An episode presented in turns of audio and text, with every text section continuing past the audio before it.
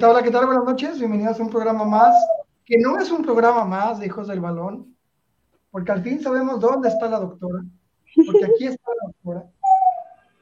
Quizás dura menos que los niños en el partido de homenaje al Querétaro, pero la doctora. Y la saludo con todo el gusto del mundo. Mi Rosy, ¿cómo estás? Bien, ¿y ustedes? Bien contentos de verte. Ay, yo también a ustedes. O, sea, ahorita que eres rockstar, que sales en todos lados, tenías que estar con nosotros. Pues claro. Tenías que estar con nosotros, o sea, o sea, ¿qué tiene Televisa que no tengamos nosotros? Pues ellos me hablan para dar entrevistas de consultas médicas, de temas médicos. O sea que si quieres, háblale. mis meros moles, mis meros moles. ¿Quién es tu manager? Pásanos a tu manager. Ojalá tuviera, pero sabes que estos son mis meros moles. El fútbol, pues no tanto. No, porque no, has visto los chats cuando te, motivas. Ya te vuelves futbolera. No, pues qué bueno que estás con nosotros, por fin. Nosotros dijimos la, semana pasada, Rosy tiene que estar con nosotros el próximo lunes. No sé cómo le vas a hacer, Alonso. No sé, pero Rosy tiene que estar. Sí, va. Pues ya. Estás, estás, con, nosotros. Qué bueno. Pero bueno, para convencerte tuvimos que, fíjate, para pensar en la plática dijimos, Así que podemos platicar con Rosy porque a veces apena con el fútbol, pero vamos a, unir su profesión con el fútbol, que a veces no sabemos si está correlacionado o no. Pero yo te quisiera hacer la primera pregunta, Rosy. Que no, tenemos, que no tenemos hecho y que te la planteé en el chat en la mañana. Nunca nos ah, ¿por, qué te gusta el fútbol? ¿Qué es lo que te gusta del fútbol? Pues yo creo que a, a todos nos gusta lo mismo del fútbol, ¿no? Yo creo que es un, un deporte que nos invita mucho a la unión familiar, ya de como de patrón generacional. Eh, y en primera, en segunda, yo creo que lo, las emociones que nos hace sentir, ¿no?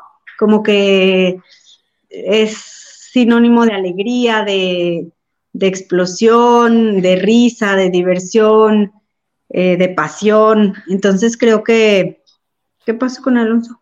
No sé, pero tú continúa. Este, entonces todas estas emociones como que, ¿qué pasó? Es que hay alguien más también. Que... Ah, bueno. hasta, hasta que coincidí con la maestra Rosy. Tú sigue, yo encantado, digo, ah, vamos a entender, a ver. Vamos a estar completos ahora, por Capaz que entra Toño, ¿eh? Alguna de esas. Pero... Vamos a estar completos. Qué bueno, güey. Por primera vez los cinco. Rosy, no te quita la inspiración, tú dale, tú dale. Ay, muchas gracias.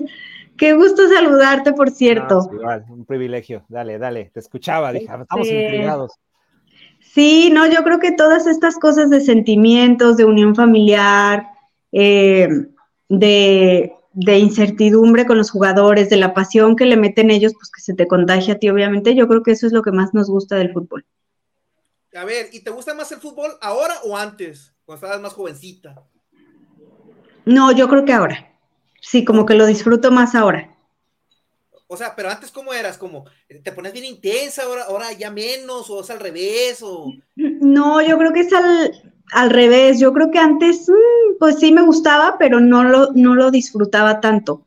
Y ahora, por ejemplo, ir al estadio sí es algo que disfruto mucho, que por cierto no he pisado el estadio en esta temporada, nada. No he ido ni, ni a un partido. A lo mejor ya voy el sábado, el sábado primero de abril, al Atlas Chivas. Este, o no, no, pero más bien habíamos quedado de juntarnos nosotros, ¿no? A verlo todos. Sí, pues sigue la, sigue la propuesta de juntarnos el próximo, el próximo sábado, vamos al estadio, pues se pueden venir aquí a donde estoy, a su casa, para que hacemos hamburguesas, vemos el partido, ya se queda sí. Porque sí me da un poco de miedillo ir en un clásico, la verdad, diría Rodri, la verdad. Sí, es que sí se pone intenso. O sea, pero también bueno, vamos a meter intenso, pero diferente, pues. Pero, bueno, es que el Atlas no, tiene horario, no tiene horario ahorita, el Atlas juega a las 5, los jueves. Ay, sí, bien, pero a las 9 de la noche, a las 9 de la noche, bien pinche, ay, bien tarde, perdón, bien tarde. Entonces, no sé la verdad a qué hora es el. No sé a qué hora es el clásico, la verdad, pero. A las 9, 10 de la noche. ¿A las ves? a las ¿Ves? O sea, ¿a quién se le ocurre poner esos horarios? Ah, pues bueno, es sábado y se supone que todo el mundo está afuera, ¿verdad? Nomás. Y además viene ya Semana Santa, entonces como que hay que aprovechar el kit. Ajá. Pero bueno, la siguiente pregunta, nos vamos a adecuar a tu, a tu rango, a tu profesión. A ver, a ver espérate, ¿por qué espérate, espérate, espérate. Saluda al coach, el coach que también entró. Sí, que también conteste la pregunta. O sea, Rosy, Rosy, llegaste y, o sea, ya, George ya se olvidó. Espérame, es que, espera, ahora te vas a, es que ahorita voy contigo, Gandhi, tú tranquilo ahorita. No, dale, ya saben, ya, no, yo, yo encantado, ya, ya hay que aprovechar que Rosy está en el programa. Tú fluye, Alonso nos va a censurar, pero tú fluye. Tú di lo que tengas que decir. Eh, si, si, si, no subía Rosy, el coach no nos hubiera mandado por un tubo, eso lo entiendo. No, no sabía, no sabía que iba a estar Rosy. De hecho, pues vengo a dar varias primicias, y este, lo que te comentaba en la madrugada, Alonso. Este, Ándale, porque en la madrugada. Bueno, tienes un hijo, yo también, y ya sabrás que. Ah, claro. Oye, pero Alonso no. ¿Tienes un hijo, Alonso? No pero, no, pero, pero, está despierto. Yo tampoco sabía, pero, pero a lo mejor sí. A, lo mejor, lo dejé en Puebla, no sé, no, no es cierto. Dios, no hablemos de ese e-, tema. Ese, nacional fue muy peligroso. Tenemos una premisa, ok. Ah, Ojalá que no lo estén viendo los de Puebla, pero bueno, este, pero continúa, tú continúa, maestro Rosy. Sí hay que aprovechar porque es muy raro que, digo, ojalá que venga Toño y ya está, ya está al 5 de copas, dirían los de Argentina. Sigue, sigue. No, pues qué bueno, la, la pregunta es, la genética, a ver, ¿por qué te llamó la atención eh, estudiar eso? Porque a mí cuando me dijo Alonso, no estaba buscando una chica para que estuviera con nosotros en Hijo del Balón, y me dice Alonso, ya la encontré, me dijo. Tengo una amiga, me dice. Y yo, ah, pues qué padre, mira, le va al Atlas, me dice. yo, ah, no, pues qué va, pues dime quién es, eh, referencias, referencias. Es doctor en genética. Yo me quedé helado porque dije, en la madre, dije, o sea, o hay que elevar, el doctor en genética, hay que elevar alto la plática, porque dije, pues, pues no llegamos a ese nivel, dije, me asusté. Pero a ver, ahorita que te empezamos a conocer en este tiempo que llevas con nosotros, ¿qué hizo la gente? ¿Por qué te gusta la genética? ¿Qué, ¿Qué, hizo clic en ti para dedicarte a eso? Que es un tema muy interesante porque tiene que ver con muchas cosas también, tu profesión. Sí, mira, yo ahorita que dijiste que cuando viste eso dijiste, ay, no hay que elevar yo al contrario, ¿eh? cuando, cuando me dijo quiénes eran y de que platicamos al principio y me agregaron al chat y así, al que más miedo le tenía era a ti, Jorge. Y te lo dije varias veces a Alonso. Dije, ay, no, es, Ferreira me da un... ¿O sí? ¿Eh? Que se pone medio diabólico a veces. No, digo sí, pero no. Dije, me da un chorro de miedo porque como que habla bien fuerte y así, no sé entonces siempre era como, ya después te conocí, ya ninguno me daba miedo, ¿ah? Pero sí, al principio eras tú el que, ay Dios. Pero bueno, o sea, ¿por, qué, por qué, estudiaste genética? Mira, la realidad es que no, no fue mi primera opción, mi primera opción era salud pública. Eh, yo siempre he sido bien poblacional y siempre a la, típica estudiante diferente o rara que le decían, trae un artículo, este, traigan un artículo y lo exponen. Y todos mis compañeros hablando de que el tratamiento de tal cáncer o este, la molécula, no sé qué. Y yo era de las típicas raras que llevaba, no sé, violencia contra las mujeres.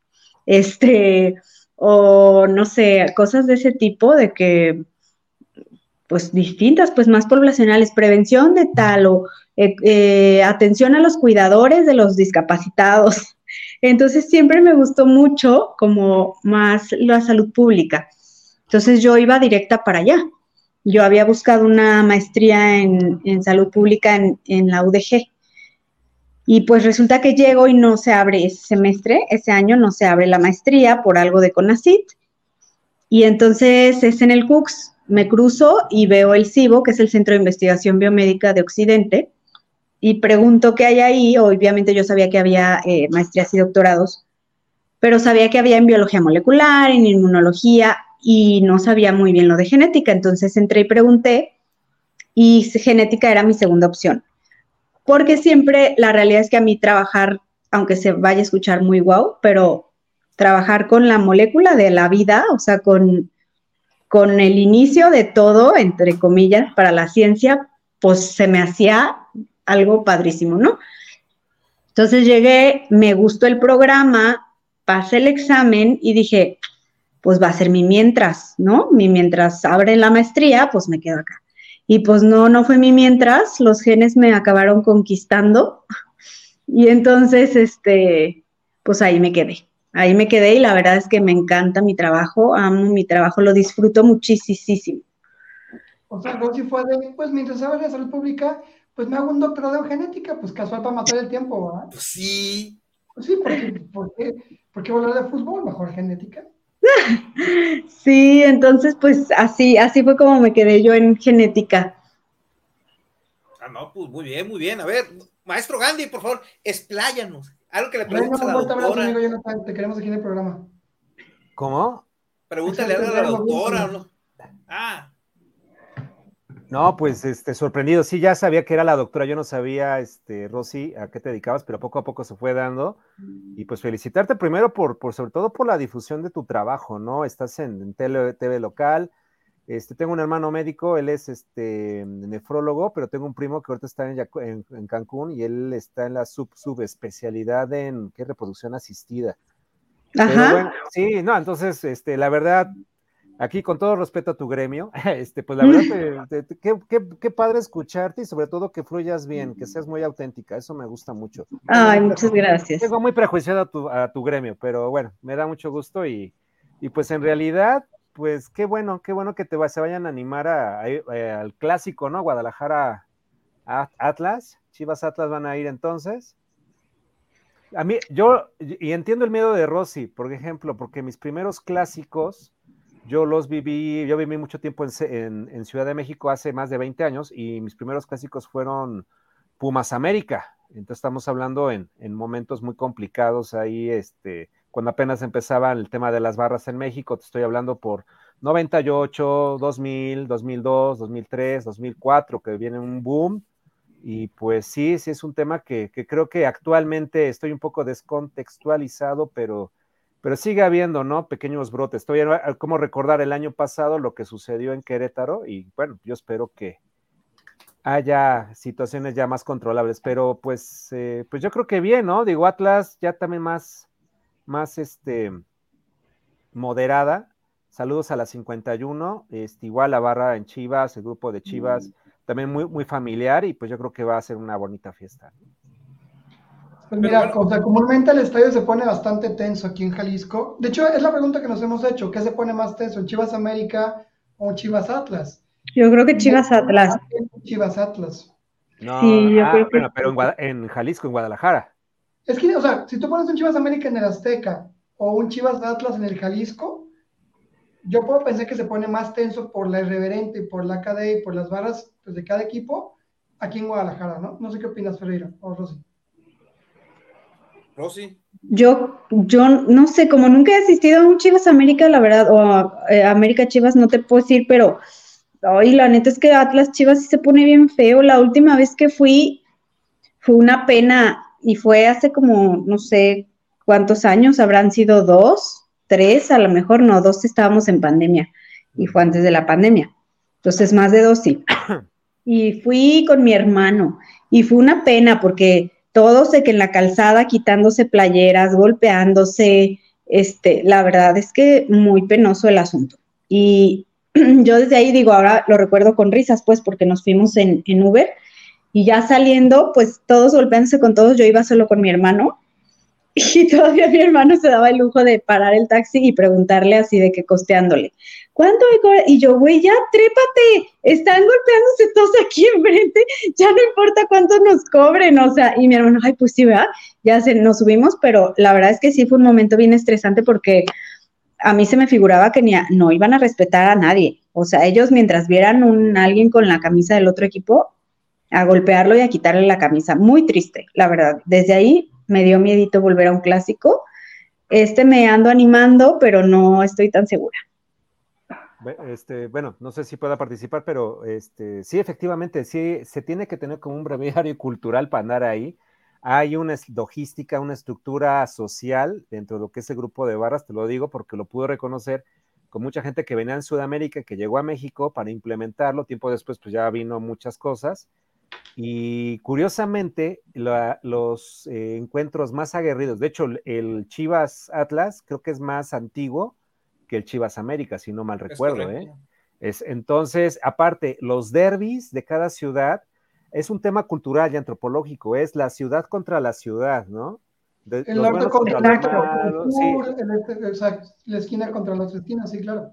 ¿Qué representa Chivas? ¿Qué representa Atlas? Claro, ¿Qué claro. representaban los, los, leones negros de la UDG, los tecos?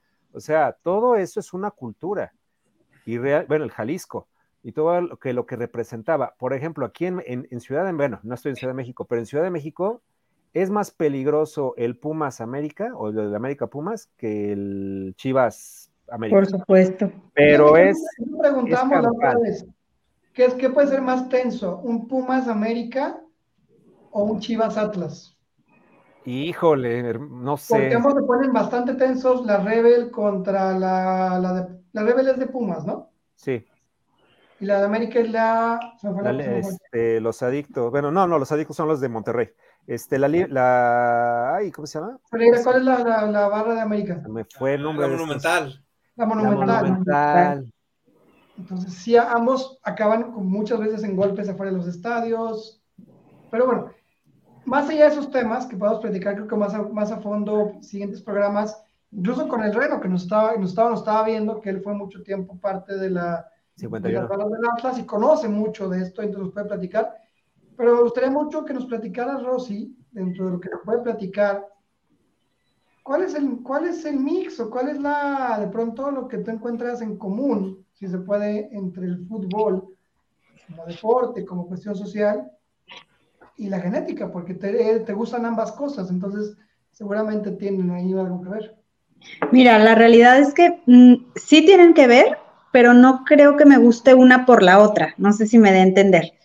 Eh, más bien yo creo que, mm, que no solo cumples aquí un rol, ¿no? Y que tienes que tener muchas cositas a cuáles agarrarte para que una sola de ellas no sea lo único que tengas. Es decir, yo soy doctora y cumplo mi rol como doctora y amo mi, profesión, pero también amo otras cosas, ¿no? Y también me gustan otras cosas y tengo mis hobbies y tengo mis, mis gustos para precisamente eh, no solamente vivir de la medicina, y me refiero a vivir en todos los aspectos, ¿no? Entonces, eh, de que si un día estoy colapsando, pues tenga, por ejemplo, la, y se, se contesta la pregunta que me hizo Ferreira hace rato, ¿por qué te gusta el fútbol? Entonces, que si un día colapso en la medicina, un día estoy muy estresada en la medicina, un día no me fue bien en el trabajo como, como lo fue el día de hoy, pues entonces, ¿qué hago? Busco, ¿no? De mis, yo les llamo botiquines emocionales, busco de mis botiquines emocionales cuál me hace fugarme y una de esas fugas podría ser el fútbol, ¿no? Entonces es donde yo podría encontrar un bienestar, una diversión, entonces, creo que más bien el fútbol me gusta, pues por eso, que tienen en común genética y fútbol, sí, más que fútbol, pues cualquier deporte, ¿no? Cualquier deporte tiene mucho que ver con la genética. Desde el físico, el físico que tienes para algún deporte, por ejemplo, la natación con Phelps, ¿no? Que tenía unos brazos totototes súper largos. Eh, o las características físicas de las gimnastas, que son chaparritas, medio flaquitas, que ya últimamente no se ve eso, pero bueno, igual son, te necesitas una, genética para realizar ese deporte. Eh, y bueno, pues acá en el fútbol se rompe un poquito porque ahí está Messi, que es bien chaparrito, pero es bien buenazo, ¿no? Entonces, eh, bueno, va desde el físico hasta el carácter, ¿no? Hasta el carácter que también necesitas para un deporte, la disciplina. Entonces, la genética sí, incluso eh, hay enfermedades genéticas que, impiden hacer algunos deportes o que, tienes que poner un poquito más de cuidado. Entonces, pues sí, sí, sí hay cosas en común, pero creo que más bien yo disfruto el fútbol no por la genética o conectarlo por ahí, sino que puede ser, ya lo platicaba con Alonso de un proyectillo por ahí, este, que me está ayudando como a aterrizar, que precisamente trata del deporte y la genética, ¿no? Eh, este, está muy, muy padre, ojalá lo podamos aterrizar pronto, pero más bien yo creo que el fútbol en específico yo lo disfruto por eso, porque es como uno de mis alcances cuando, cuando me quiero divertir o cuando la quiero pasar bien o así. Perdón, el perro está opinando, de un segundo. pues, pues, retomando esto, perdón, perdón, no, dime, este, pues, pues sí, efectivamente, yo también soy como muy partidario en el tema, de ejemplo, de la epigenética y sobre todo todas las variantes que han existido. Eh, eh, no sé si hayas visto una o hayan visto una película llamada. Que es, sí, está padrísima, un clásico. Una de mis cinco películas más favoritas y, y, hablaba de eso, ¿no? Que de pronto va a haber una, un antes y un después cuando empezamos a descubrir todas estas diferencias, ya no va a haber este, una segregación, una, un racismo, por así decirlo, por temas este, de piel o, culturales, sino realmente van a ser genéticos. Y como tú dices, estar como diseñados para el día a día, ¿no? Para cumplir con este sistema de productividad. Este, eh, yo digo, sí me gustaba, me gusta mucho ese tema porque efectivamente con todo lo que está sucediendo, bueno, el COVID, no sé cuál sea el contexto que ustedes traigan, sobre todo lo que va repercutió en Juegos Olímpicos con los atletas, la cantidad de, situaciones que se generaron por, por el tema del, del, del diestrés que he estado escuchando últimamente y todas las consecuencias que estamos viviendo y de qué manera pudieron haber afectado nuestro código genético, porque realmente, pues digo, si entramos a la teoría darwiniana, que de ahí partimos de hace más de ciento y tantos años, pues la idea es de que las especies van evolucionando, ¿no? Como parte de lo que ustedes están estudiando. Y escuché una vez a este Alejandra Ponce, no sé si la, la conozcas. Sí. este, me llamó mucho la atención acerca de cómo incluso los candados genéticos, cómo se pueden activar, este, los perfiles, los atletas. Y dije, ah, pues está padre, ¿no? Entonces, pero digo, yo ya me fregué porque yo ya no puedo hacer cambios, ¿no? Pero lo que viene, pues, como va la situación, pues mira que, que sí se pueden hacer cambios. De hecho, ahorita el boom que, que tú mencionaste, la epigenética, ahorita está haciendo el boom porque se han descubierto que alimentos o incluso emociones pueden silenciar genes que tendrían que estar este, hablando, ¿no? O al revés, este, activan genes que tendrían que estar silenciados. Entonces, está padrísimo eso porque pues eh, alimentos, medicamentos, emociones, todo eso puede cambiar o silenciar o expresar genes. Entonces, eso estaba haciendo ahorita el boom porque pues igual como dices, el virus también pudo haber cambiado algo. Y de la película, ¿sabes por, ¿saben por qué se llama así? Ay, yo súper ñoña. ¿Por qué? ¿Por qué? ¿Por qué? ¿Tú sí sabes, verdad, Gandhi? No, a ver, tú dinos. tú dinos, tú dinos. No, no, no, pues tú, da la anécdota, tú sacaste la anécdota. Que nos diga, que nos diga Gandhi. Ay, bueno, primero, pues este, pues prácticamente el lugar Gataca es como un, ¿cómo decirlo? Pues realmente es como lo más alto del top de esa sociedad y de hecho es el centro con el cual la gente que está top se vuelve como espaciales, ¿no? Pero Gataca viene precisamente del código genético, ¿no? Así es. Y, son, y no lo tengo tan claro porque la película es de 1997, si no me recuerdo. Sí. Jude Love, y gracias, muy amables. No, a, todos nos pasó a chingar, pero gracias, Rosy. No mames, ustedes iban en primaria. Ya sé, yo me chingué yo sola también. ah, pero, pero sí, yo sabía que era gata, era como el, el, el, código, ¿no? Era, ay, no me acuerdo exactamente, pero si tú me ayudas a recordarlo, pero era G, ¿qué era? Jona? Sí, son las letras de los nucleótidos del ADN que forman el ADN. Ay, olvídalo, sí, no. G de, ajá, G de guanina, C de citosina, A de adenina y T de timina. Entonces son los nucleótidos que forman el ADN y por eso se llama Gataca. Gataca, pero sí, sí Yo vale he visto. ¿Dónde está? ¿Dónde la podemos ver o qué? Ya está descatalogada, estaba en Netflix. ¿Está en Netflix?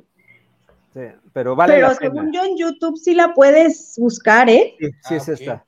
No, e, esa película me inspiró, pero cañón, porque precisamente habla de un, de un atleta que lo hace, representa a Jude Law, que era campeón olímpico y a pesar de tener todas las variables para poder ser campeón como Michael Phelps, algo sucede. Y de hecho en el eslogan de la película dice, todo se puede clonar menos el alma, ¿no? Y sacan el antítesis de un chico que fue creado de manera tradicional, como dicen, es hijo de Dios, porque no hubo variantes este, de la ciencia, que lo representa Ethan Hawk, y él a través de la voluntad, la disciplina, la tosudez, pues él va logrando su, su cumplido, ¿no? Pasando, este, pasando hasta incluso a grados de la locura. Pero sí vale la pena, la verdad. Y muy poca gente la ha visto, que es lo, que lo más triste de todo, chinga. Sí, muy poquita gente como que, este, pero sí está bien, está bien padre y algo les iba a decir sobre, sobre eso. Ah, pues precisamente hace poquito estaba yo platicándoles, este, estábamos en un barecito, unos amigos, este, y yo, y estaba justo lo que acaba de decir Gandhi, ¿no? Que todo se puede clonar menos el alma. Entonces ellos me decían, no entiendo cómo pues tú sigues creyendo en un Dios si te dedicas a la ciencia y aparte si trabajas con el ADN, ¿no? Entonces yo les decía, mi respuesta fue así como muy pronta, sabes, algo que lo tenías muy claro pero nunca lo habías expresado y entonces hasta que lo expresas te haces consciente, porque mi respuesta fue de, pues es que al contrario, a mí me pasa al contrario de los demás científicos a lo mejor, ¿no? Yo mientras más trabajo con la molécula de ADN y mientras más veo la perfección del cuerpo humano, más creo en que hay un Dios, en que hay un alma, ¿no? Porque pues tanta perfección, digo, no sé si alguien de aquí es ateo, pero pues tiene que haber un ser superior, ¿no? O sea, entonces es bien bonito. La verdad es que la genética me gusta un chorro. por si no se han dado cuenta. La, película de 21 gramos, ¿no? 21 gramos decía Iñárritu que, que, bueno, que si sopesábamos todo el compuesto orgánico de los seres humanos, había 21 gramos que no estaba especificado qué era. Entonces decían que 21 gramos era el tema, el tema del alma. Y de ahí radica, bueno, la alquimia y mil cosas, ¿no? Creo que Einstein, este, él sí se presumía, ¿no? Que él sí creía en Dios, ¿no? Que él era tan realista que sí tenía que creer en Dios porque había cosas en que no, no, no se alcanzaba. Claro, exacto. Pero bueno, ya pasamos. Oye, ¿qué? Hoy es la mesa, este... Sí, andamos muy filósofos. Sí, andamos filósofos. Pereira y yo, mira, escuchando a los expertos hablar. A ver, pero a ver, quisiera hacerle una pregunta, Rosy. ¿Qué es lo que te emociona más de la genética? ¿Qué, qué? ¿Qué es lo que te emociona más de la genética? Eso, fíjate, tanta perfección porque aparte hay, hay patrones de herencia, obviamente, ¿no? Y entonces, em, creo que entre que la, perfección de las moléculas y de cada actividad que tiene que hacer el cuerpo, las enzimas, los músculos, eh, cada molécula que tenemos sabe perfectamente qué hacer y cómo hacerla. Entonces es bien interesante cuando una variante, ya no, ya no hablamos de mutación, ya el término es es obsoleto, y ahora se dice variante. Entonces, eh, cuando pasa una variante en el gen, pues todo cambia, todo cambia. Bueno, hay variantes que no, hay variantes que codifican para lo mismo y no causan ningún daño, pero hay otras que sí y todo cambia. O sea, tu cuerpo, aparte la sabiduría del cuerpo es bien bonita, o sea, hay veces que, que podemos como transferir un embrioncito, tu hermano Gandhi ha de saber mucho de eso. Analizamos a los embriones, a los embriones genéticamente y hay embriones alterados que podemos transferir al vientre de la mamá y el cuerpo eh, se encarga de hacer su chamba y de eliminar las células eh, enfermas y quedarse únicamente con las sanas. Entonces a mí todo eso me enloquece. Sí, porque a veces lo más difícil de una profesión, y más con una profesión que pienso que es muy compleja, como la que tú desarrollas, pues te tiene que emocionar, pues te tienes que meter, como siempre yo digo, al modo enfermo. Sí, la verdad. Modo enfermo de que, de que mucha gente quizás no lo entiende, pero, pero, pero tú ya, ya te metes al modo enfermo y ya le encuentras el sentido, pues, a, las cosas, pues, el, por qué por qué lo haces, pues, y ya te vas emocionando en el proceso. Hay cosas como todo que se nos dificultan o que no nos encanta tanto, ¿no? Pero por ejemplo, a mí trabajar con niños Down es algo que me sirve demasiado. A mí, este, los niños Down también eh, los amo y, me siempre es como la consulta que más disfruto con los niños Down. Pero hay otras que no, hay otras que se me hacen demasiado pesadas porque la verdad es que la genética clínica, clínica, los pacientes, pues casi todos son una tragedia, ¿no? Pues no hay cura, son enfermedades este, feas o pesadas, pues entonces eh, tristes. La realidad es que sí, sí necesitas como llegar a tu casa a, depurar en algún lado, porque este, si, si no estás bien convencido, aparte yo siempre he dicho, si, si, Si duras trabajando años con algo que no te gusta, es terrible, ¿no? Entonces creo que sí tienes que estar bien convencido y encontrar ahí como tus ramitas que realmente disfrutes. Y, lo curioso es de que ya está al alcance de la mano, ¿no? Yo no sabía, por ejemplo, que comentaba con Ponce, la, doctora Alejandra Ponce, que se puede sacar hasta incluso ya un tamiz genético este, para poder, con lo que tú decías de esos candados, los candados para explicarle al público, ay, ¿cuántos vamos? Este, explicar al público que efectivamente son como esos pasadores, como tú dices, de nuestra herencia y que se pueden abrir o cerrar. Entonces mucha gente dice, ay, es que me voy a hacer vegetariano para no tener tal enfermedad y tú no sabes si comer la alcachofa o lo que tú quieras puede detonarlo y que pues poco se está abriendo este panorama. Entonces yo cuando volví, eso lo escuché hace 10 años con un médico que, era médico molecular o no creo, no sé cómo término, en aquel entonces, pero era carísimo hacer el estudio, ¿no? Y, digo, pero ¿cuánto vale? Decía, pero dijo algo muy interesante, ¿cuánto vale tu salud después de cierta edad, ¿no? ¿Cuánto te puedes ahorrar? Y la sociedad mexicana, o sobre todo la latina, que yo creo que ya lo van a tener muy estudiado, sobre todo México, a que somos propensos, ¿no? Por la alimentación, por el contexto ambiental, este nivel de estrés que estamos viviendo. Qué bueno que dices esta parte. Vengo este, escuchando a Mario Puig, que es este, un médico catalán cirujano y que se hizo ahora speaker, y hablaba de, acerca de cómo el, el, tema emocional está detonando ciertos candados, ¿no? Y que estamos en parvulitos. Sí, está bien cañón. Sí, porque pues todo, todo, todo, está relacionado, ¿no? O sea, cada, persona es, diferente, o sea, eh, las emociones, por ejemplo, me hace enojar a Alonso a veces, pero no sé por qué. Yo le tengo, yo le tengo mucho cariño a Gandhi, a ti, pues tuve que hablar contigo para que estuvieras con nosotros. O sea, es diferente, pues todo. O sea, Ferreira es gordito por genética, entonces. Ah, claro, por supuesto. Es lamentable ahorita, lamentable ahorita. Pero... No son los tacos, es la genética. Es la genética, yo creo. Ah, Hay que echar la culpa a la genética. no, pues, pues, no te vas a creer. Digo, en mi familia, este, yo tengo, bueno, no sé, tengo esa tendencia que si en un mes no hago algo, subo de peso. Entonces sí, eh, son candados que detoné sin darme cuenta. Y yo al revés, yo respiro y bajo 10 kilos. Wow. No, mi hermana igual, mi hermana no hace ejercicio y... Creo que soy la única mujer que hace fiesta cuando subo un kilo. no, sí. Pero a ver, a ver, vamos a, ya para darles cierre a la genética, hablar del clásico, ahora sí. A ver, ¿la genética sí está relacionada con el deporte o no, Rosy? Sí, totalmente. Yo puedo ser fútbol profesional o no.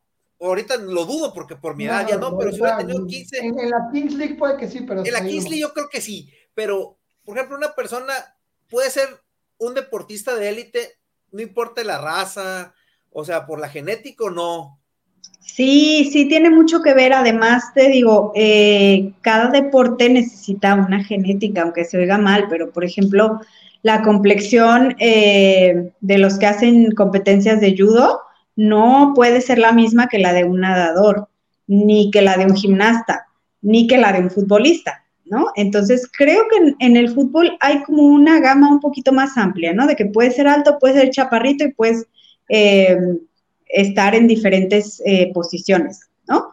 Pero, por ejemplo, un nadador, pues sí necesita brazos largos y creo que un, ahí vienen las ventajas y las desventajas, ¿no? Que, que pues si tú tienes brazos largos y compites con un nadador que no los tiene igual, pues obviamente te va a llevar una ventaja, el que sí tiene la complexión ideal para un deporte por genética.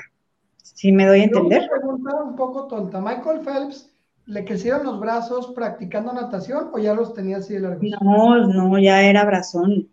Sí, no, no, no puedes crecer los brazos en un deporte. o sea, sí, pues a lo mejor en, masa muscular, pero de largo, pues no. Porque mucha gente puede pensar eso, ¿no? Que, ah, entonces como nadaba, de pronto tuvo el físico así, ¿no? No. Hay una pregunta que, que, creo que obviamente mucho desconocimiento del tema en la población. De pronto, de la genética, ¿no? Y pues yo me siento bien, me estoy completo, de pronto, ¿para qué voy con un genetista, ¿no? Todas las de los niños Down, hablas de enfermedades quizá un poco más visibles, de pronto de los, de los pacientes que tú tienes. Pero ¿cuál es una, una no sé, eh, qué es lo que la gente debería de saber, eh, digamos, la audiencia en el día a día, de la importancia a lo mejor de ir con un genetista a que, a que te hagan una revisión, o no sé, o sea, hablo un poco en absurdo, pero para que la gente pueda entender. Mira, hay, como lo decía también Ferreira, también hay enfermedades genéticas que se asocian más a algunos deportes que a otros. Eh, entonces, eso pues también es bien interesante. Cuando acudir a una consulta genética, seas deportista o no seas deportista? Con mayor razón si eres deportista, ¿no? Pero bueno, sí, sí, en la población en general. Si tú tienes talla baja, si tú tienes talla alta, si eres demasiado alto y no concuerda con la talla de tu familia, eh, si eres mujer y tienes más de, más de 15, 16 años y no has menstruado, eh, si tienes alteraciones o malformaciones físicas, si tienes alguna enfermedad rara que no haya podido ser diagnosticada todavía, eh, si tienes síndrome Down, si has tenido abortos recurrentes, pues hay muchas más causas, pues, pero las más básicas, pues son estas, ¿no? Si, si, si tienes alguna de estas, pues es necesario que vayas a una consulta genética. Y a mí sí me gustaría agregar, y digo, poco a poco. Perdón, cáncer familiar también o cáncer muy joven, a edades muy jóvenes, también es, es necesaria una consulta genética. Sí, y, lo que tú comentabas, ¿no, Rosy? Que de pronto, bueno, es como tú dices, bueno, es que la tendencia, en mi caso, por ejemplo, del lado de mamá y papá, este, temas de diabetes, ¿no? De papá, hipertensión, y de este lado va saliendo cosas. Entonces, inconscientemente empezamos a somatizar o generar ciertos hábitos que pueden precipitar eso, pero realmente lo que hace la consulta genética o el mapa genético es decirte, mira, si te vas por acá, es posible que no se activen. Y mucha gente dice, ah, bueno, entonces, este, eh, lo que platicamos, voy a comer o voy a hacer, pero no tienes el 100% garantizado. Mucha gente cree que hacemos deporte, ya somos inmunes, por ejemplo, cuando fue lo del COVID, decíamos, no, pues ya chingamos porque no nos vamos a enfermar. Y todos mis amigos triatletas se enfermaron. Yo me llevo dos veces que me he enfermado.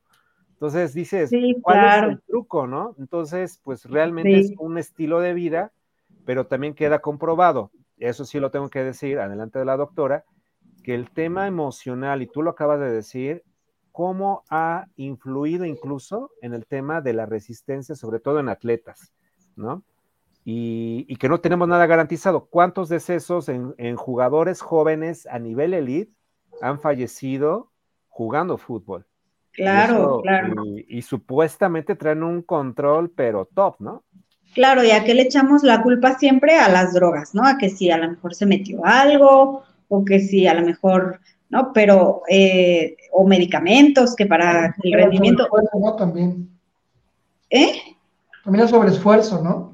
Sí, y pues no, la realidad es que van a traer ahí por ahí una predisposición a alguna enfermedad cardíaca, que es genética, y, y como bien lo decía Gandhi, eh, pues los aspectos emocionales son bien importantes para una enfermedad. Probablemente hay enfermedades pues que ya están desarrolladas, por ejemplo, el cáncer es totalmente una cascada de fallos, o sea, necesita ver, se ha comprobado que, hay más de 10 fallos en, en los círculos reguladores del cáncer y entonces fallan y es como una cascada, paz, paz, paz, paz, paz. ¿no? Entonces, ahora que la emoción eh, va a empeorar o va a mejorar los síntomas, pues sí, puede ser que sí, ¿no? Pero sí hay enfermedades que tienen un componente psicológico al 100%. Y, este, eh, por ejemplo, el cáncer, el cáncer no se hereda el cáncer, ¿no? Se, se predispone, heredas el gen o la predisposición a tener cáncer. Pero como bien decía Gandhi, el que tú heredes el gen o heredes una variante, no te asegura que vayas a presentar el cáncer, ¿no? Y por ejemplo, si, no sé, mi abuelo tuvo, mi papá tuvo, que sí es cierto, de pronto a mí a qué edad me convendría, cuándo sería importante que yo vaya, yo puedo decir que estoy sano, ¿no? Y, toco madera, pero a qué edad es bueno que alguien vaya a una revisión con un genetista o con otro médico para, que, para revisar esto. Siempre es 10 años antes de lo que empieza tu familiar, es decir, tu papá, tu mamá empezó con cáncer o le diagnosticaron cáncer a los 50, tú tienes que empezar con tu revisión a los 40.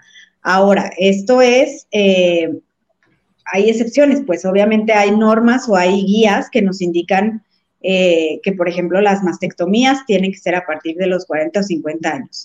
la colonoscopía para el cáncer de colon también a partir de los 50 años y así, ¿no? Pero si esto sucede antes, es decir, les doy un ejemplo, mi mamá tuvo su primer cáncer de mama a los 35, 33 años, a los 33. Por ende, yo empecé con mis chequeos a los 23, 22, pues, por ahí. Entonces, casi siempre se recomienda 10 años antes del primer familiar. Ahora, hay enfermedades genéticas que, pues, que lamentablemente sí tienen algo que se llama fenómeno de anticipación.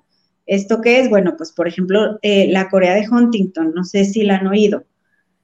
Eh, es un problema, pues, muy, muy feo, la verdad, es, es una enfermedad muy triste.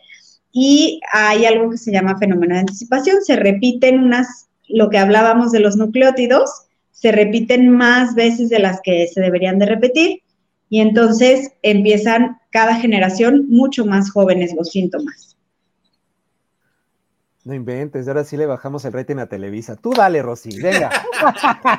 Te dije, no creo que déjame anotarlo, porque eso sí no me la sabía. Qué buena anticipación, yo no me lo sabía. Fenómeno de anticipación se llama. Entonces es triste, pues porque cada generación va empezando más temprano los síntomas. Y, curiosamente, mira, qué bueno que lo dices porque, bueno, ahorita estamos hablando de un tema de salud, pero también entramos en una sociedad muy industrializada, mucho de, incluso de, hacia afuera, ¿no? Y entonces tenemos que aparentar. Entonces los códigos estéticos o de belleza han cambiado mucho. Y si tú puedes percibir, no sé, pero por ejemplo la sociedad, sobre todo en México, este, somos una sociedad con ciertas características, pero también es cierto, los alimentos, el ecosistema, todo esto, o sea, ha alterado y no nos hemos dado cuenta. Y ahorita, por ejemplo, retomando el tema del fútbol, que es el tema del programa, eh, el, jugador, el atleta, o entramos específicamente al fútbol, tiene características muy distintas que hace 30 años. Por eso cuando entramos en el debate, ¿quién fue el más grande? Pelé, Maradona, Croy, este, Beckenbauer, este, Messi, Cristiano cada uno va teniendo su, como su propia construcción, pero es cierto, tienen otras características, ¿no? Y, que, y que nadie les quita, ¿no? Porque pues ya son, son eh, zonas de competencia ya reguladas por la ciencia. Y digo, no es lo mismo correr con el Fórmula 1 de los 60 que con el Fórmula 1 de este año. O sea, hay características distintas. Sí, claro. Y que aparte ustedes, ¿no? Tienen un, bueno, no sé, pero sé que hay un código, ¿no? Hay un código específico a nivel global sobre el tema, este, no tan solo de clonación, sino también el uso de toda esta ciencia. Sí, sí, sí, claro, hay aspectos éticos tremendos que a veces se respetan, a veces no, lamentablemente. Entonces, eh, pero sí, esto que dices de los de las características físicas o de los fenotipos, los llamamos nosotros, sí es bien interesante, es bien interesante porque pues ahí entra también mucho el ambiente, ¿no?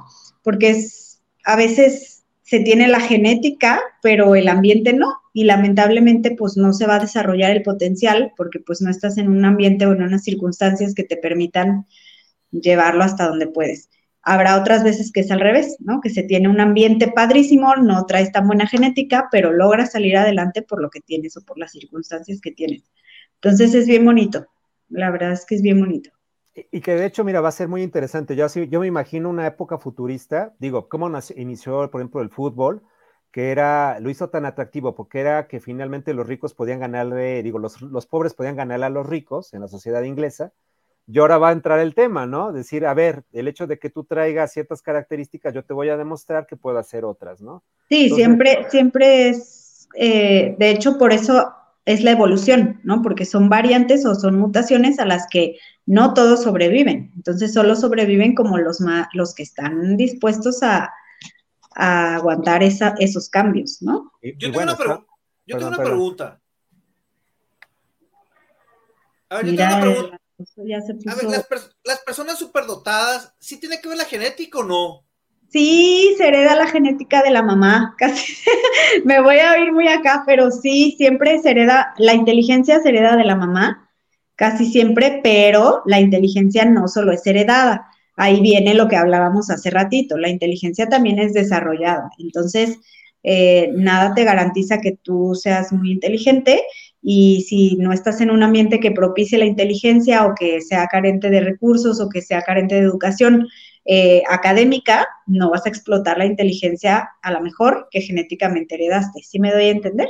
Exactamente. Yo te lo preguntaba porque me gusta mucho jugar ajedrez y yo sigo el ajedrez y por lo general los que son jugadores de élite, pues son jugadores que tienen una capacidad de memoria pues más allá de lo normal. A mí me ganan en tres movidas, me explico. Y ahorita el mejor jugador del mundo, ahorita que los noruegos están de moda por Haaland, ah. el, que es campeón del mundo ahorita es un noruego. Dicen, Que es, dicen que es el mejor jugador de la historia, literalmente. La capacidad de memoria que tiene Magnus Carlsen no la tuvo ni Kasparov, ni Karpov, ni los más grandes de la historia. El, amigo está 10 pasos adelante de los demás y todo el mundo lo quiere analizar el por qué tiene esa capacidad y si tiene que ver eso, Rosy, la genética o no. Sí, claro. O lo puedes ir desarrollando.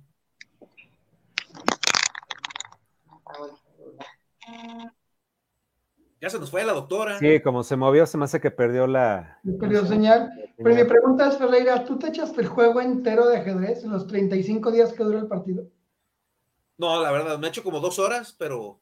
O sea, y no me imagino. Ya me he hecho el resumen cuando, no sé, alguien se come el filo, las reinas festejan como si fuera un gol, o de pronto hay alguna emoción en el juego, así como, toma, te quita tu reina, gol, no sé, algo, alguna emoción. No, ah, es que el ajedrez más bien es como, como tiene mucho simbolismo, pues. Ahorita, el ajedrez nunca vas a ver, nunca vas a ver en la élite un jugador que se emocione por ganarle al otro. No, porque hay un respeto.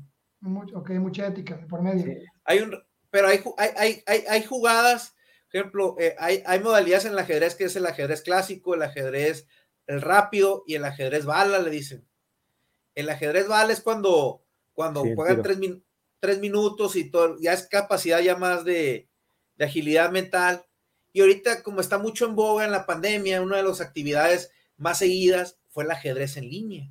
Sí, por la película también, por la serie, ¿no? De Gambito de Dama. El, el, Gambito de Dama. Pero se, se, analiza mucho lo que es el ajedrez por la capacidad neuronal, pues. Sí. La capacidad Perdón. Creo que la aburriste con lo del ajedrez y se fue, güey.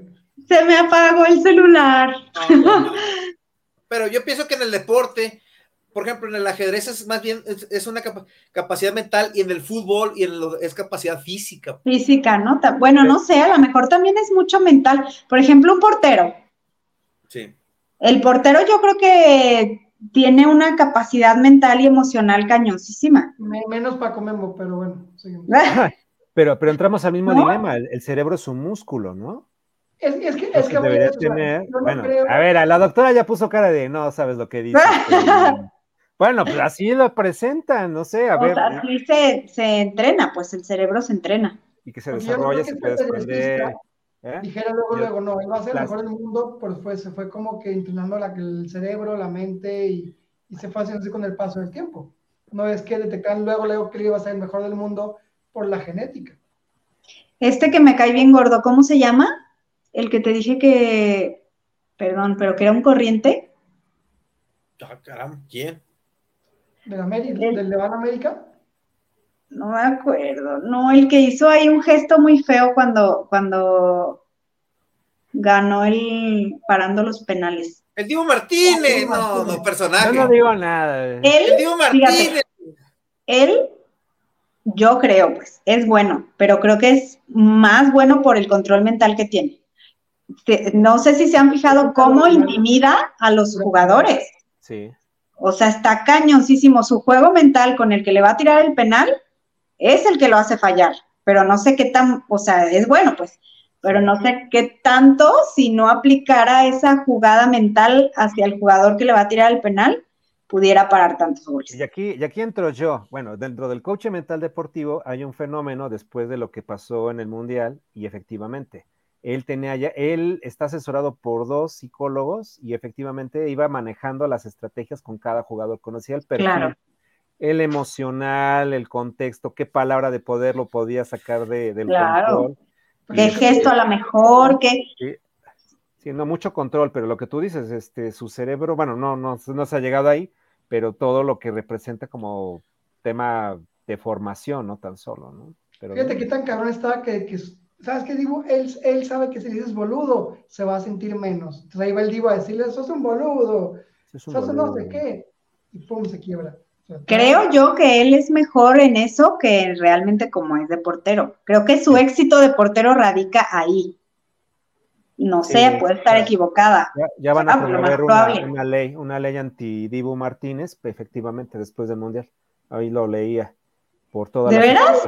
Sí, sí, googleenlo. No, pues ahí, ahí. Chicos, googleen. A ver, este, tiene, que, chequear. Sí, es el tema desde cómo utilizaba las reglas del juego para poder anticiparse. O sea, tenía microsegundos de poder eh, adelantarse a la jugada y obviamente eso generó mucho, muchas ventajas, como diría Rosy y aparte, este, empezaron a utilizar esas, estrategias para desestabilizar al contrincante. Claro, está chidísimo esto. Sí, no, no, le puedo detallar bien porque hoy, hoy lo leí, pero dije, ah, qué curioso. A ver, una pregunta para usted. ¿Tú crees que la tecnología ha potencializado el conocer más de la genética o no?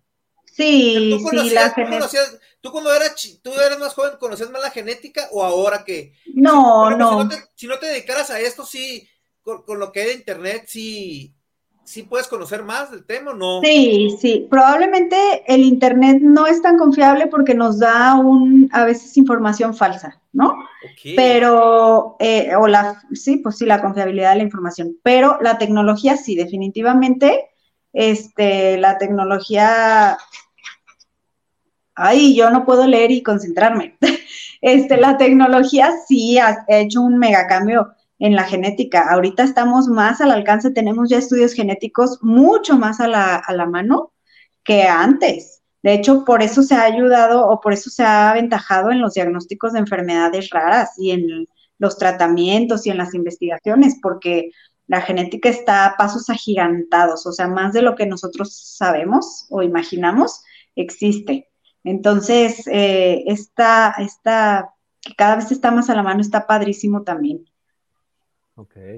Este, sé que mandamos sobre tiempo, Alonso ya nos va a correr, pero nos iba, te iba a comentar con cuáles son las cinco palabras clave como documento científico con la que nos puedes brindar esta, este cierre, mi querida este, Rosy. Fenotipos, ¿cuál era el otro término acerca para poder este, anticiparte los estudios? Fenómeno de anticipación. Ok, porque va a haber examen al final de anticipación. ¿Qué más? ¿Qué más, este, qué otra, otro, otro concepto nos puedes brindar? Dijo la enfermedad de Huntington, ¿no? enfermedad de Huntington, nucleótidos, que son los que forman el nombre de Gattaca. Y lo que te voy a decir, que busquen Gattaca. ADN. bueno, el ADN. Y entramos a la paradoja. Yo preguntarte, en tal caso, si México quiere competir al nivel que está aspirando y que genera tantas, tantas situaciones psicológicas en este hermoso país, es necesario hacer esos ajustes genéticos para poder tener ciertas características con los equipos que están siendo campeones del mundo. ¿Tú qué opinas? Mira, yo creo que, que, más bien ahí sería el estilo de vida que lleven y el tipo de entrenamiento con el que estén, porque la realidad es que sí se necesita una genética para el fútbol, pero creo que, que probablemente el entrenamiento también tiene mucho que ver, pero creo que la genética no, pues no, no determinaría tanto si somos mejores que otros países o no. Creo que eso lo determinaría más bien eh, otras cosas tristes que no tenemos, pero porque es que... que siempre ganan los africanos, siempre ganan los alemanes por tal, por tal genética o, los latinoamericanos, y realmente ha sido diversos a cierto punto, ¿no? Los brasileños de alguna manera, alemanes, argentinos, franceses. Sí. Creo que en el básquetbol o en demás deportes puede ser más influyente la genética que en el fútbol, ¿no? Sí, yo también creo que sí. Es que siempre es un tema muy complejo porque, porque a veces como que el, queremos encontrarle todo ventajas, pues, y más en los equipos profesionales que ya se abocan mucho esos temas, pues, de la resistencia, qué raza es más resistente, eh, como tú dices, en, los deportes de potencia, en los deportes de alto impacto, la raza negra, pues, es la que predomina, pues. Sí, eh, claro. Quizá, la raza blanca predomina en otros deportes, eh, etcétera, etcétera, etcétera. Entonces, pues, siempre es un enigma y cada vez el tema de la investigación, pues, va abocada a eso, pues. Sí. apenas escuchaba un, a, Olayo Rubio en Convoy, este, me suscribí de manera gratuita y hablaban acerca del racismo o sobre todo la, idea de lo que es la sociedad mexicana. Entonces nos caracterizan mucho por ser mestizos y, y daba una idea muy interesante, que México no ha aprendido a integrarse racialmente. De hecho, generamos este racismo no tan solo este, de piel clara, este, o piel morena, o piel más oscura, sino que cada uno tiene su nichito y no estamos permitiendo disfrutar o poder convivir todas las virtudes de todo lo que es este conglomerado de, razas, por así decirlo, y que, que, eso también México como que lo ha, no ha permitido, como dirían el tema evolucionista, dar el siguiente paso. Este, pero digo, ya aquí hablaban de temas culturales, antropológicos, hasta incluso romantizar la, la raza de bronce, que dicen que no existe como tal, que es un mito, sino que realmente es un tema que no hemos querido explorar por mucho, por una cuestión cultural. Y me llamó la atención. Sí, perdón. No, dilo, dilo, dilo, sigue. No, no, no, hasta ahí llega el comentario. Entran a Convoy y sí, véanlo, está el primer capítulo, son dos capítulos, pero está bueno. Eso se llama genética de poblaciones. Es una rama de la genética que estudia este todo esto. No sé si han oído lo del lo de la ancestría, hay un test de, ancestría que te dice de dónde vienes y este que, compartes y bla, bla, bla. Todo eso es genética de poblaciones. Sí, sí, sí. Este, la migración, este, la endogamia, todo eso es genética de poblaciones. Sí, te tengo un familiar en la Facultad de Química y se lo aplicaron a un residente este, y, apareció que su abuelo era de, creo que de Polonia o algo así. Salieron cosas raras. Y él obviamente no compartía como las características, este, de arquetipo, ¿no? Y todo, no sé si se diga, ¿no? Como decías, no era el fenotipo. Ya ven. A lo mejor Gandhi es argentino y no lo sabe. Sí, su boludo. No, no creo. No, no creo. pero es polaco y no lo sabe. No, no, pero, pero es interesante, ¿no? Igual el tema, igual de lo de la gente que, viene de Asia y, el, y, el, y la idea de que cruzaron el estrecho de Bering y por qué tenemos población con ciertas características que parecen más asiáticas, ¿no? pero bueno, como tú dices, me llevo la idea, genética de población, ya tenemos más tarea. Creo que hoy eh, aprendimos, fue una masterclass de genética que nos dio Rosy, nos va a cobrar, por favor, mándanos el, el, número de cuenta para... No, cobra el Alonso más bien, o sea. sí. La matrícula de los tres. Se toman unas buenas cervezas en el clásico a mi nombre y mi cerveza ahí se la, se la dividen. Oye, como hace la semana vino Alonso a mi casa y bien chistoso. Ajá, bien chistoso empezamos, o sea, de, ¿me sirves un vaso de agua de Jamaica? Sí pues casi nos acabamos la jarra y los dos al final dijimos, ve nomás, estamos aquí pisteando con agua de Jamaica y, galletas de chocolate aparte. Imagínate, ¿no, güey? O sea, un día eres joven y tomas alcohol y cerveza y el día siguiente estás platicando de la genética, tomando agua de Jamaica sin azúcar y chips Porque aparte casi no le pusimos azúcar al agua. E-, esa fue parte de la negociación y así, me tocó Ferrer estar, pero afortunadamente lo logré y aquí está, Oye, y aparte fue de que, oye, nunca sabía que estas galletas estaban muy ricas, ¿eh? Si ya las voy a comprar. O sea, claro que ojalá que Rodri nunca vea este programa y se entere que eran de él, pero... Nos chingamos sus galletas. A ver, y para cerrar, Rosy, ahorita que te vemos en programas y ya eres una rockstar y estamos muy orgullosos de ti, yo soy tu fan, maldita sea. No, al revés, yo soy tu fan. Yo soy tu fan. Pero a ver, ahorita cuando estás en tu programa, ¿cuál es tu objetivo hacia el futuro con la genética? ¿Transmitir lo que es la ciencia? ¿Cuál es tu objetivo hacia el futuro? Mira, yo a mí lo que me gusta más y lo que disfruto más es poder brindarle asesoramientos genéticos a las personas eh, y llegar a, a, los posibles diagnósticos, ¿no? Entonces que la gente se vaya mucho más tranquila de lo que llega a la consulta. Y si es posible, pues eh, acercarnos o acercarlos mucho más a, los, a las técnicas diagnósticas que tenemos ahora, a lo, molecular. Entonces, este, creo que es brindarle el apoyo que necesita el paciente. Perfecto. es importante, bueno, estoy poniendo la información aquí en la pantalla porque eh, la gente, tenemos mucha gente de todo el país, gente de Puebla, de México, de aquí de Guadalajara, gente realmente de todos los estados. Es importante que si ellos tienen alguna duda, le pueden mandar un correo a Rosy, le puedan marcar, si Rosy lo, lo, permites, o de pronto una, una, una consulta, ¿no? Que también sería importante. También tenemos mucha gente deportista que nos va a ver, seguro por YouTube. Por claro. Así claro, hay estudios genéticos para deportistas, hay estudios genéticos para cáncer eh, familiar, hay estudios genéticos para autismo, hay estudios genéticos casi para todo. Wow. Así que ahí está la información para que, para que no lo dejen pasar, sobre todo si es predisposición la palabra, de pronto de cáncer. Predisposición. otra palabra aprendida, predisposición. predisposición. De pronto, apúntale, Gandhi, apúntale. Ahí voy, ahí voy.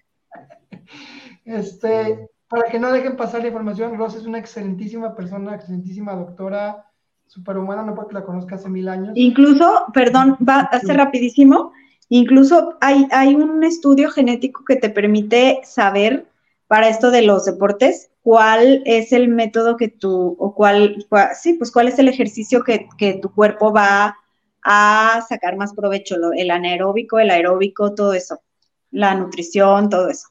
Wow, oh, está genial. ¿Ya qué edad se tiene que hacer ese tipo de, de, prueba, tamiz? No sé. Eh, pues mira, dependiendo. Hay, hay, hay varios estudios que se pueden hacer durante la niñez, hay otros que no, porque hasta que seas mayor de edad puedes tomar la decisión de hacerlo o no.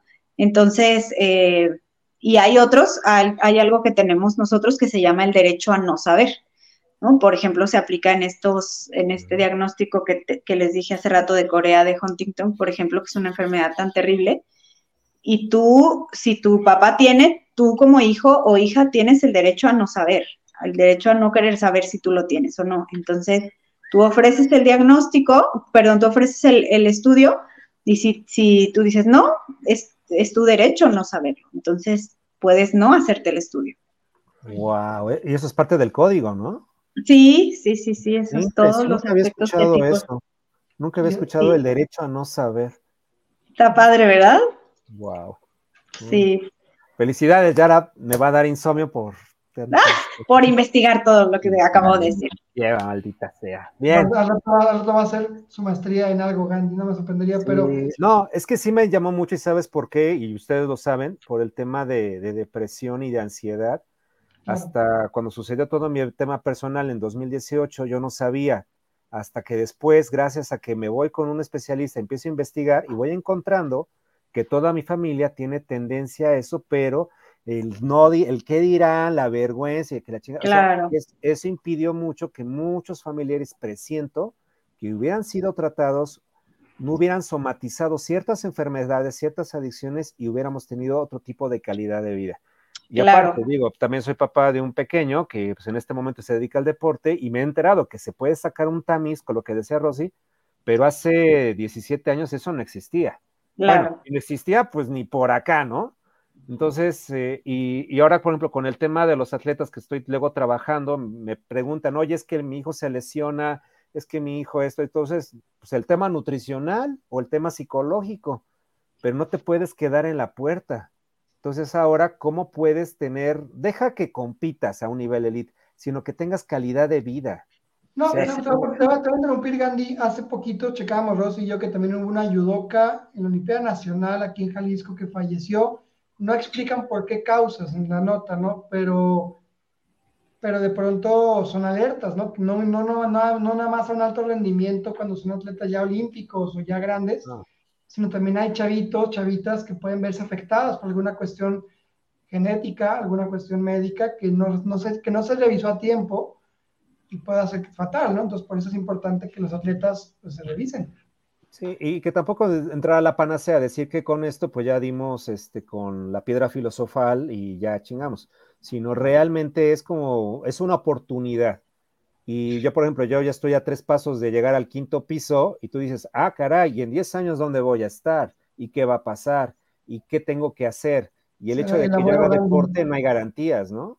No hay garantías de nada. Entonces sí buscar, como digo, creo que la parte de todo este resumen podrá yo ponerla y si quiero ser osado, el tema de la dignidad de las personas, ¿no? El, el hecho de que tú tengas oportunidades para coexistir, para desarrollar lo que tengas que hacer para ser feliz y entramos ya en un tema filosófico, ¿no? Que es lo que todos tendríamos que estar haciendo, ¿no? ya no hablamos de selección, ya no hablamos de cómo Argentina fue recibido. Ya sé. y este. Luego armamos otro ya, otro programa, a ver con Toño, ya estamos completos. No, pero que Gandhi vuelva a aparecer, no sé, no sé quién va a aparecer primero, si Gandhi o la doctora. No, te juro que qué milagro. Y, y, mira, hoy fue un gran día, Rosy, te quiero contar, y el maestro Ferreira no se lo puede compartir, pero igual, por temas de ansiedad, cambio mi ecosistema y el día de hoy terminé de cerrar la última este, red social que tenía abierta. O sea, porque me estaba generando ya 10-3.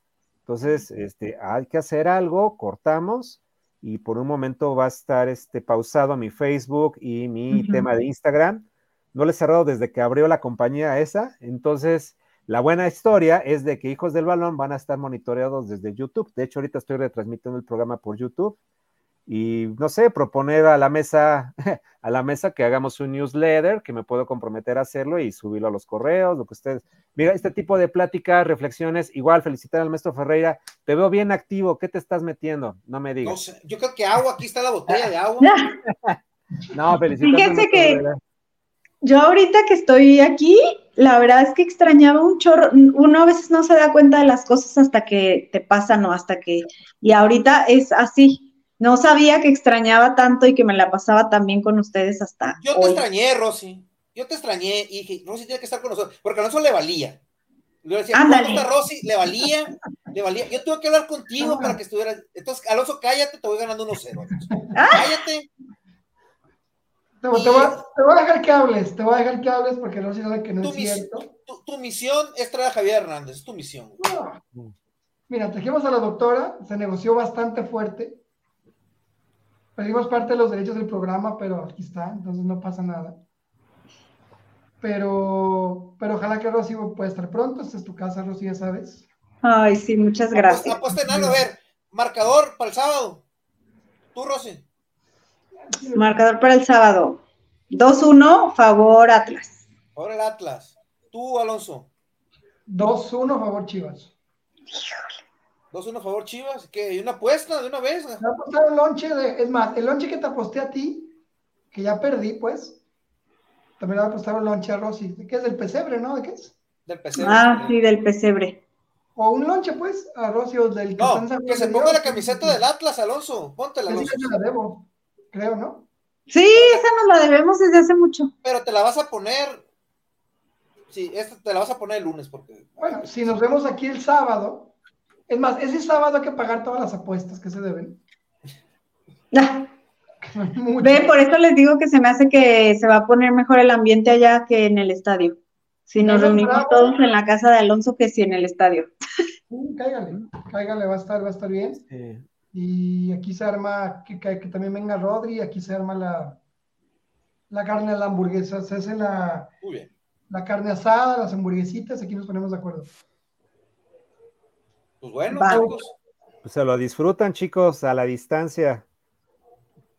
Y yo espero que el coach en algún momento también venga a Guadalajara, coach. Aquí tienes sí, visítanos. Tengo, pensado hacer invasión en algún momento, hacer gira artística por allá, que salgan con las cosas mejores. Este, yo no le entro al Chivas eh, Atlas desde hace mucho tiempo, bueno, al fútbol nacional, pero sí auguro que en la Copa del Rey 5 de abril, Barcelona gana 2-1 en Camp Nou. Maldita y pasaremos a la final para terminar de retocar, de retocar esos cuadros. Nada más. Andan insoportables ahorita los, los, los barcelonistas, insoportables andan ahorita. ¿eh? Eh, y lo que falta, lo espérate, güey. lo que falta. Pues, ahora sí que ya los dejamos fuera de la liga, va a ser fuera de la Supercopa, ahora sigue la Copa del Rey. Pues es, lo que tenemos, es lo que hay, pues ni modo, pero bueno. Y retorno del Rey, regresa el Rey. Ah, dice que, que, que, ya van por mes otra vez, ¿no? Graba en el programa 27 de marzo el rey va a regresar, van a ver. Pues dicen, ni siquiera pueden pagar por Gaby, pero espero que sí. Ah, va a llegar, tú confía. Tú no, Alonso, tú no escupas. Sí, ahora sí pégale. Este, espero que sí. Pero bueno, ya vámonos, ya es bien tarde. No sigas por estar aquí, es tu programa. Gracias a ustedes por invitarme y van a ver que, que voy a estar más seguido porque sí me gusta mucho estar aquí con ustedes. Listo, cuídense mucho pues, Ferreira. Chao. Pórtense bien, coman frutas y verduras. Y mientras haya fútbol, Ahí nos vemos. Ay, hijo del balón, tú cállate, a ver que, que, diga la frase el maestro. Mientras haya fútbol. Hay hijos del balón. Habrá hijos del balón. Bonita noche a todos. Besos. Bye. con la genética, con la, con la genética, con la genetista. Bye.